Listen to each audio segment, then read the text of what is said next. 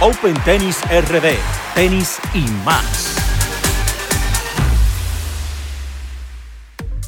Hola, ¿qué tal? Yo soy Dichens Salcedo y les doy la bienvenida a esta temporada 2, episodio 11 de Open Tennis RD, primer podcast de tenis de República Dominicana. Bien, queremos agradecerles por el apoyo que nos han brindado en todo este pasado 2019, la temporada 1. Sus comentarios, sugerencias, gracias. Esperamos que en esta temporada 2 podamos recibir el mismo apoyo y ojalá mejor. Gracias por su sintonía. Vamos a recordarles las plataformas en las que pueden encontrarnos. Pueden encontrarnos en iBox, Spreaker, Spotify y Apple Podcast. Y pasamos a las actividades del tenis local. Vamos a hablar de los primeros tres torneos que tenemos de veteranos acá en Santo Domingo. Iniciamos con la C3 Cup del 20 de enero al 4 de febrero en las instalaciones del Club de Empleados de Mercasit. Más adelante tendremos algunas explicaciones de qué se trata este interesantísimo y novedoso evento, su formato y demás. Continuamos con la Copa ATF del 27 de enero al 8 de febrero en el Club Arroyo Hondo. Este es un torneo muy bonito de damas que ya va a su cuarta edición, muy exitoso, muy vistoso, en donde tanto jugadores como público disfruta del contenido de este evento. Le auguramos éxitos. Continuamos también con la segunda temporada de la Brothers Cup, se celebrará el 21, 22 y 23 de febrero en las instalaciones de Club Claro. Para esta edición va la Brothers Cup a incorporar tres nuevos equipos y más adelante hablaremos sobre este evento que ha concitado la atención en el tenis de veteranos, específicamente categoría C3 y demás. Bien, pues como ya es costumbre, tenemos los invitados en el día de hoy. Tenemos a tres hermanos queridos que han estado formando parte desde el primer día de este proyecto Open Tennis RD. Damos la bienvenida a Emil Pimentel. Gracias, gracias Dichen por la invitación nuevamente. Un año que esperamos muy buen tenis. Este año se vaticina como un, una ATP bien, bien buena. Y bien emocionado. Amamos este deporte hace muchísimos años y esto es lo que nos gusta. Gracias por el apoyo y mencionar que Emil ha estado en todos los episodios en los que hemos tenido invitados o hemos recibido pues, comentarios de grabación. Gracias, Emil, por tu apoyo a este Open Tennis RD. Siempre. Continuamos acá con Ernesto Burnigal. Bienvenido, Ernesto. Gracias, Dichen. Contento de estar aquí con ustedes nuevamente ahora en la segunda temporada. Y, bueno, nada, eh, los sospechosos habituales aquí a, a, ver qué se hacen. Gracias, gracias a ti, hermano, por el apoyo. Continuamos con nuestro querido doctor Peri. Claudio Peri, bienvenido. Gracias, gracias Dichens. Aquí, año nuevo, podcast nuevo. Vamos a ver cómo va. Coincido con Emil que parece que va a ser un año interesantísimo en el circuito profesional y por lo visto también el tenis local va a tener mucho, mucho movimiento. Bueno, pues vamos a iniciar hablando, antes de desarrollar lo que es el primer grande del año, hablar un poco de la C3 Cup, que es un evento novedoso que justamente Emil Pimentel es quien, quien lo ha creado. ¿De qué se trata brevemente, Emil, la C3 Cup? Bueno, la C3 Cup es una competencia que está homologando la nueva, el nuevo formato de la Davis Cup y de la ATP Cup, pero en vez de tener unos equipos grandes, sino son equipos de dos personas categoría C3, donde estas personas van a jugar en modalidad estilo, como dije antes, Davis C3 Cup, de primeros sencillos, y si hay en tema algún empate, tendremos el doble para llegar al desempate de, de los types. O sea que no necesariamente se juegan los tres partidos. En la etapa de round robin sí, se juega obligatoriamente porque te va a servir para las clasificatorias. En los puntos se te van a sumar y si en cualquier momento necesitas un punto, tiene que haberse jugado el dobles. Pero ya una vez pasaste la ronda de round robin y va a la ronda de muerte súbita, sí. Si ya ganaste los dos sencillos, no es obligatoriamente jugar el doble en la muerte súbita. Bien, entonces vamos a hablar un poquito así brevemente sobre la recién pasada ATP Cup esta creación que ha concitado la atención de una gran parte del público y otros los han rechazado, no le ha gustado a muchos. A ver, Ernesto, ¿qué te pareció? Mira, yo creo que como primer año eh, fue un torneo a mi entender exitoso. Eh, creo que el tema de las nacionalidades, o sea, el, jugar por su bandera, eh, yo creo que, que, sacó mucha emoción para todos los jugadores. esa final España y, y Serbia fue, fue excelente y la otra cosa que me gustó particularmente del formato es que le dio mucha importancia al dobles. Realmente la mayoría de los equipos no llevaron eh, especialistas, eh, algunos sí, pero, pero vimos a muchos jugadores, top jugadores de sencillos, entonces tener que transicionar y jugar dobles. Eh, y, mira, el, final final entre España y Serbia creo que se notó. Sí, claro. Claro, definitivamente. Doctor, ¿qué le pareció la ATP Cup? Y podemos comenzar a compararlo un poquito con Davis Cup. Bueno, personalmente creo que la comparación hay algo que tiene que ver con la accesibilidad al torneo. Es decir, la ATP Cup la pudimos ver, la Davis Cup no la pudimos ver. O sea, la difusión, por lo menos en este lado y en esta esquinita del mundo, fue muy, muy pobre. Eh, solamente se podía ver a través de canales internet eh, con baja calidad o, mediante paga. Y eso, la verdad, eh, limitó un poquito la, la apreciación. En términos de formato son bastante similares. ATP Cup adoleció un poquito de un esquema preparatorio, por lo tanto fueron los que quisieron. Hubo países que habrían podido hacer un muy buen papel y no tuvieron, Suiza por ejemplo. Pero Babrinka dijo que no le interesaba y Federer evidentemente dijo sin Babrinka no voy porque el ridículo no lo vamos a hacer. En general me pareció sí, y coincido completamente con, con Ernesto, es decir, la preponderancia del doble fue muy interesante. La gran crítica siempre en los últimos meses con el tema de la Davis Cup fue justamente a dónde insertarla en el calendario siempre ha causado eh, problemas porque es una, una, como estaba ahora, como se jugó ahora, final de año, los jugadores cansados, había mucho riesgo incluso de lesión, etcétera, etcétera. En cambio, cae perfectamente como inicio de temporada y preparatorio para la Australia. Creo que esa fue una, una muy buena idea de parte de la ATP. Después hay algo que está en el aire hace mucho, que es la unificación de los dos torneos. Creo que eso no lo vamos a ver nunca, salvo que Papá Dinero hable muy fuerte. Eh, porque en teoría la Davis Cup es un torneo de la Federación Internacional de Tenis que es amateur.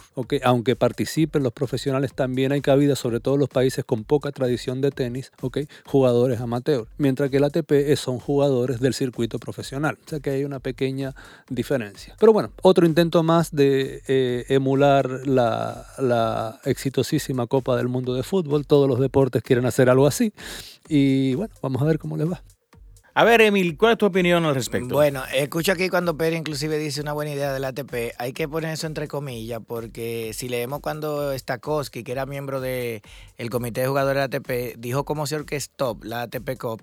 El ATP Cup viene de el dueño de la Davis Cup, que es Piqué. Piqué, exacto. Gerard Piqué llevó la idea de la copa y la ATP no la cogió y no la quiso. Él se fue con el grupo de la ITF y, compraron la Davis Cup y todo eso y la montaron y la ATP, a una, una vez montada, entonces sacan la ATP Cup copiando la idea que llevó Piqué, según la versión de, de Stakowski, que es miembro del comité. O sea que hay que ver si es tan gran idea del ATP o no un copy-paste ahí que hicieron. Bueno, a mí me parece bastante, son para mí una, una copia, dos torneos iguales en diferentes fechas. La Davis Cup solo lo diferencia que juegan algunas rondas antes en diferentes países y se unen al final los clasificados en, en España para jugar la, pues, la Gran Copa. Eh, me gustó mucho, fueron buenos juegos. Tiene la dificultad que Peri planteó la Davis Cup, que todavía televisivamente no está bien mercadeada al parecer. Pero para mí, no sé si la ATP Cup a principio de temporada, aunque mucha gente dice que está bien, ¿qué tanto eso a los jugadores top le va a afectar haber tirado dos semanas de juego de mucha intensidad y juego bastante demandante porque ya no es jugando por ellos, ya no es jugando para coger ritmo, es jugando por tu país, entonces ya tú tienes que tirarlo todo ahí obligatoriamente. Y a veces esos jugadores top se conservan, van, juegan, pero no están tirándolo todo ahí porque ellos están preparándose para un Grand Slam. Entonces no sé qué tanto mentalmente esa ATP Cup va a desgastar a los jugadores top de cara a esta Australia, que tal vez podamos ver alguno, alguna consecuencia en este torneo eh, físicamente entre los jugadores para mí. Una de las cosas que personalmente a mí me parece que tiene que mejorar la Davis Cup es el tema de la sede. Si ustedes eh, pudieron ver, el tener una sola sede, pues hizo que los partidos se fueran postergando, retrasando, y hubo partidos que terminaron a las 4 de la mañana. Eso era terrible. Básicamente, esa, eso es algo que entiendo que van a corregir y pudieran emular lo que sucedió en, en la ATP Cup, que eran tres sedes y 10 días. Ese es otro tema. Los 10 días del ATP Cup hacía que los jugadores no tuvieran que jugar consecutivo en días consecutivos y tenían un poco más de descanso y, el, tema de las tres sedes les hacía pues entonces también tener un poco más de energía Me parece que esas cosas pudieran tomarse en cuenta de un lado y de otro y creo que ahí la ATP Cup le sacó también un poquito de ventaja en esa parte. Bueno, yo con la Davis Cup, la verdad que eh, eh, como amante de la historia del tenis, estoy con Hewitt, se cargaron la Davis. Es decir, la idea de jugar en casa y jugar afuera, no, es otra cosa. Se le fue la esencia. Es otra cosa, es otra cosa. Es un torneo por países que puede ser más o menos interesante, puede tener más o menos éxito, exactamente igual que la TP Cup, pero ya no es la Davis. Que le cambien el nombre. Bien, pues vamos a pasar al tema central de este episodio 11 de Open Tennis RD. Vamos a hablar del primer grande del año, el Australian Open. A ver, a ver, cuéntanos, Emil, ¿Qué te parece? ¿Cuáles son las expectativas que tienes? Y vamos a ir hablando directamente sobre el camino de los cuatro que cabezan el ranking ATP. Quisiéramos que nos hables, Emil, un poquito de este Australian Open y que hablemos del camino de Federer específicamente. Correcto, sí, esperamos ahora un Australian Open muy competitivo, muy bueno. El cuadro ha favorecido a uno, ha perjudicado a otros. Para mí, desde la óptica del cuadro de Federer, está para mí favorecido no tiene a ninguno de los nuevos, a lo que decimos John Gom, que están en la palestra ahora, que están eh, marcando la diferencia, no lo tiene en su cuadro hasta semifinal, al menos que llegue eh, Estefanos. Pero para mí Roger tiene un cuadro, yo tuve una discusión el otro día donde yo decía, para mí este año el Big Three va a ganar anillo en el que un miembro del Big esté más cómodo a nivel de cuadro, donde el cuadro le favorezca.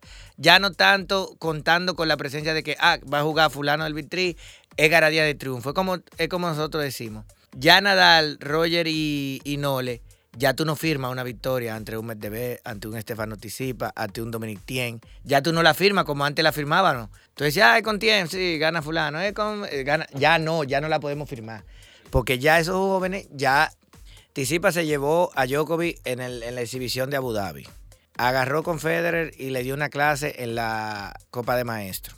O sea, ya, eh, y Medvedev tuvo a Nadal en la Copa de Maestro en la mano. Se fajó con Djokovic en la, ATP Cup, ahora un juegazo. El juego de, para mí del torneo lo dio Medvedev y Djokovic ese día. O sea, ya para mí, el que tiene el mejor cuadro y llegue más menos cargado de juego, para mí del Vitri pudiera levantar un título. En este caso, Federer para mí tiene el cuadro más cómodo de los, de los dos, de ellos tres, porque tiene a Johnson, un Rayovic, Hurkas y un Chapo Valor. Mateo Berretini, que está muy bien, pero Berretini todavía tampoco ha dado el campanazo, no, es, no tiene experiencia ganándole al Victory todavía. Por lo cual, para mí, Roger tiene el cuadro más cómodo. Ahora, si se ve en semi, ante un Djokovic, que mostró mucho nivel en la ATP Cup al final, mostró muchísimo nivel, lo cual yo pienso que de tú preguntarme a mí, a mí, yo le veo más chance inclusive. Chance por el cuadro, no por la calidad de su juego. A Federer que a Nadal o a Djokovic en este Australia. Entonces, ¿tu favorito es? Para ganar el torneo, Daniel Medvedev. Ah, se la jugó el hombre. Se la jugó. A ver, Ernesto, Ernesto, háblanos un poco del camino de Rafael Nadal, del Australian Open y lo, qué opinas así a nivel general. Bueno, empezando por lo general, eh, yo creo que hay un factor adicional que, debemos de considerar y es el, tema del clima. Eh, el Australian Open siempre ha sido caracterizado por, un clima extremo, eh, pero generalmente es del calor. Famoso verano austral. Correcto. Ahora este año, bueno, la desgracia de, de quizá del cambio climático y, entonces los fuegos, los fuegos forestales que han habido allá, eh, han causado mucho, mucho cuestionamiento de, la calidad del aire. Eh, y se ha hablado ahora de, la posibilidad de tener que suspender juegos con unas mediciones de, humo y de, calidad de aire, lo cual eh, no solamente va a ser algo nuevo, ya ha habido precedente, eh, hubo una, en, la ronda de, calificación había una, jugadora femenina que, tuvo que retirarse. Ganando el partido. Ganando el partido. vamos a ver qué tipo de incidencia esto pueda tener a lo largo del año para los jugadores. O sea, no hay precedente de jugadores que, jueguen cinco sets en un calor, ahora con un elemento de, un aire no, no en condiciones óptimas. Y cómo esto lo podría afectar eh, durante una temporada completa. Por otro lado, hay, hay, hay, otro elemento que hay que tomar en consideración y ahora va a ser muy, muy importante ver el tema de, en qué cancha van a poner a jugar a los jugadores. A los top siempre se le ha criticado de que les tocan las mejores horas de, juego, eh, las canchas principales, eh, las horas de práctica preferidas, etc. Ahora va a valer incluso más poder jugar en esa cancha central que es techada. Entonces, eh, esos Federer, Djokovic, Nadal, Serena en el lado femenino, eh, Barty quizá que es la número uno y, y está en casa, eh, o sea, eso van a tener una ventaja. Claro. Entonces, eh, a nivel general, yo creo que eso es un elemento adicional que ver en este torneo. Eh, en cuanto, bueno, me has pedido hablar de Nadal, me toca Rafa de nuevo. Eh, yo, yo creo que Rafa simplemente va a continuar un poquito lo que, lo que fue el 2019 para él, fue un año exitosísimo. Eh, su ruta empieza con Hugo Delien, el boliviano, eh, buen jugador en arcilla, joven, pero yo no le veo haciéndole nada a Rafael Nadal en, en cancha dura, cinco sets. Eh, yo creo que segunda y tercera ronda lo que se proyecta es Joao Sosa y Carreño Busta. Carreño Busta se conocen demasiado. Me imagino que tampoco va a ser nada para Rafa. Eh, en, la, en- ronda de 16 entonces empieza ya la, ruta importante con, Karen Kachanov, que, es un buen jugador, joven. Eh, lo veo que podría hacer algo. Yo donde veo a Rafa ya teniendo problemas serios con Dominic Thiem. Eh, Yo ¿Qué dices, Claudio? que veo ese, ese, esa- esos caminos que siempre consideran el ranking, pero no la sorpresa, señores. Kirgios viene por ahí. Y si no hay nada que Kirgios tenga más gana que enfrentarse a Rafa en Australia. Sí, eso es cierto. Mire, Kyrgios acaba de, de decir... Y eh, es más rival que también que Takachanov para Sí, Rafa. sí, 500 estoy de acuerdo, Claro, estoy de acuerdo. Y, claro. y va a estar en casa, acaba de decir que va, que va a hacer una donación de 200 dólares por Ace. Sí. O sea, es, es un tipo que viene con, con ánimo. El para tema hay esto. que ver si Kyrgios llega. Sí, a los Las primeras dos rondas de Kirgios son Sí. relativamente sencillas. Sí, o sea, eh, estas proyecciones a, a- a este nivel, o sea, sin el torneo haber empezado, no, no, no nos queda otra más que, que ver las proyecciones en base a, a quizás especulaciones de, de que se mantengan los rankings. Eh, pero definitivamente, Nick Kyrgios es uno de los rivales más peligrosos de, de- de cualquiera, o sea, no tiene que ser Sabemos que la azotea el, Claro. el- el problema de Eh, digamos, si se mantienen los seeds, eh, yo, yo veo a Dominic Thiem siendo la persona que quizás se lleva a Rafa. Que este empieza a causar problemas. Piensa ya. que sí. Sí, yo. Yo, mi, mi selección. Juégatela. yo creo- Favorito, juégatela. No, no es una jugada muy, digamos, muy, muy sexy. Va a ser. eh, eh, eh, Novak Djokovic. O sea, Ah, yo creo que es el, es el favorito. eh, creo que viene en una forma increíble. Y, y bueno, me, me, me voy con, con, digamos, lo más conservador. Bueno, pues entonces, doctor, vamos a hablar un poquito de el camino de Daniel Medvedev. Daniel Medvedev. Mira, eh, Medvedev tiene un camino relativamente simple hasta cuarta ronda. En cuarta ronda se enfrenta con Stan Babrinka. Todo el mundo sabe la debilidad que tengo yo por el gordo. Eh, no creo que Stan tropece dos veces en la misma piedra. Yo creo, Stan yo lo veo físicamente, está hecho un toro. Está, volvió a, su, a sus niveles más altos, 2015, 2014 creo que la pista no es la misma. O sea, estamos hablando que la pista de Australia hay que ver cómo viene este año, pero este, eh, generalmente ha sido más rápida Más que los años anteriores, bastante más rápida que el US Open. Creo que el golpe de Stan, sobre todo que ha estado manejando mucho mejor el slice en el último tramo de la temporada, puede llegar a complicarlo a Medvedev. Pero bueno, sabemos también que Medvedev siempre tiene un conejo en la chistera. En algún momento te saca algo que no, que no cabe en el tenis y, y bueno, algo pasará. Pero sabemos que cuando, si Stan llega a esa instancia, se vuelve peligroso. Eh, yo siempre digo que él es el juggernaut. Si llega a octavo, llega a cuarto, hay que meterle un tiro para detenerlo. Creo que puede ser uno de los partidos más interesantes de todo el torneo. Siempre y cuando no tropiece ante Babrinka. Después de ahí en adelante, no sé.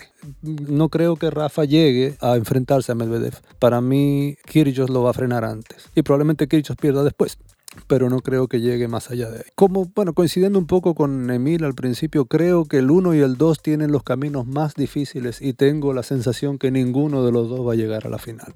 La verdad que ese, ese es mi... Hoy estaba haciendo el cuadro. Juégatela, juégatela. No, yo me la jugué y me la jugué rarísimo ¿Con porque ni, yo me esperaba esa jugada, pero cuando terminé el análisis, mi análisis del cuadro me sale Tiem ganador. Tiem. Me sale Se la jugó, me señor el doctor. Se la jugó.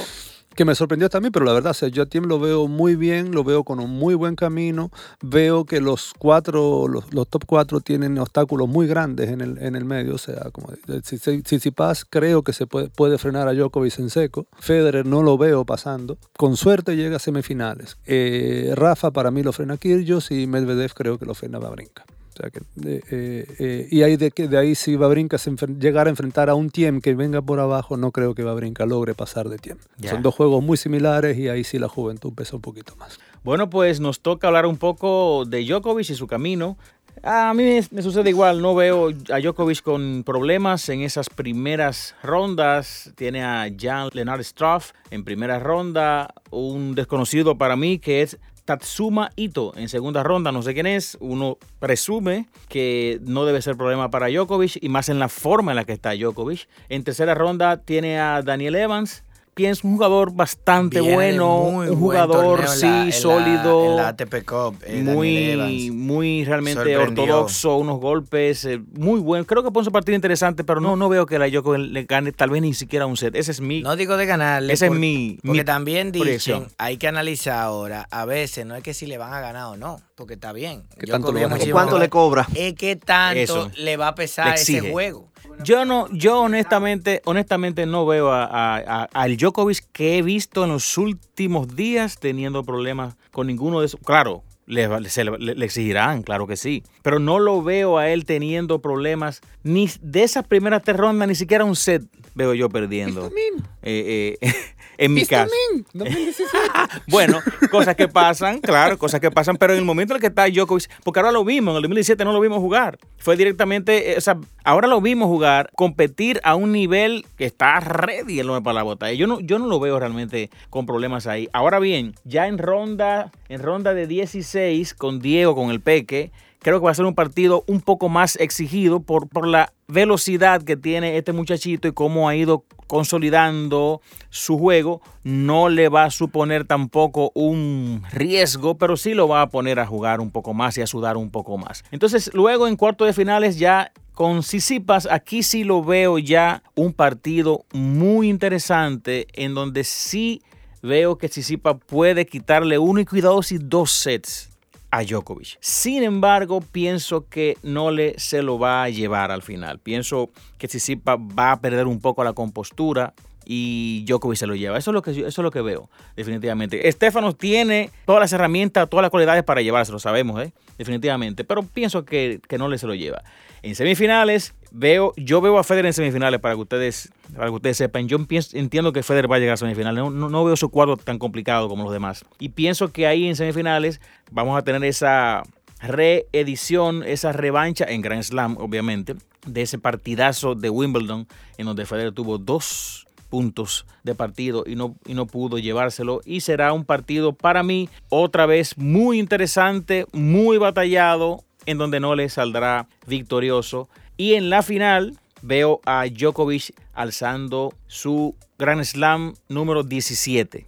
Así lo veo yo. Y su octava Australia. Y su octavo exactamente Australia. Not too bad, como le digo al periodista italiano. Entonces, quisiera hacerle una pregunta, chicos. A ver qué ustedes opinan de cuál será la sorpresa o las sorpresas que tendremos. Ya se dijeron, se dijeron algunas en este Australian Open. ¿Y cuál será la decepción? ¿O cuál será la decepción de este Australian Open? A ver, Ernesto. Sorpresa, eh, vamos a ponerle un Si es que ojo. Bueno, eh, quizás no es tan sorpresivo, pero vamos a ponerle un ojo a Rublev.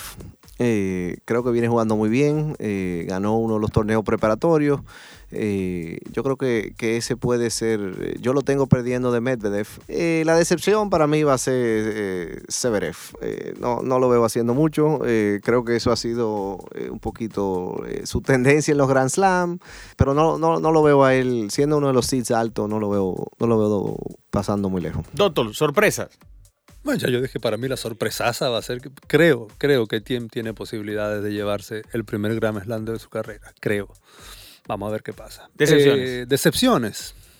Sí, creo que Zverev va a ser la enésima decepción. El- Que no es decepción. No, ya Eh, eso es su espera. estándar, es su, Sí. es su norma.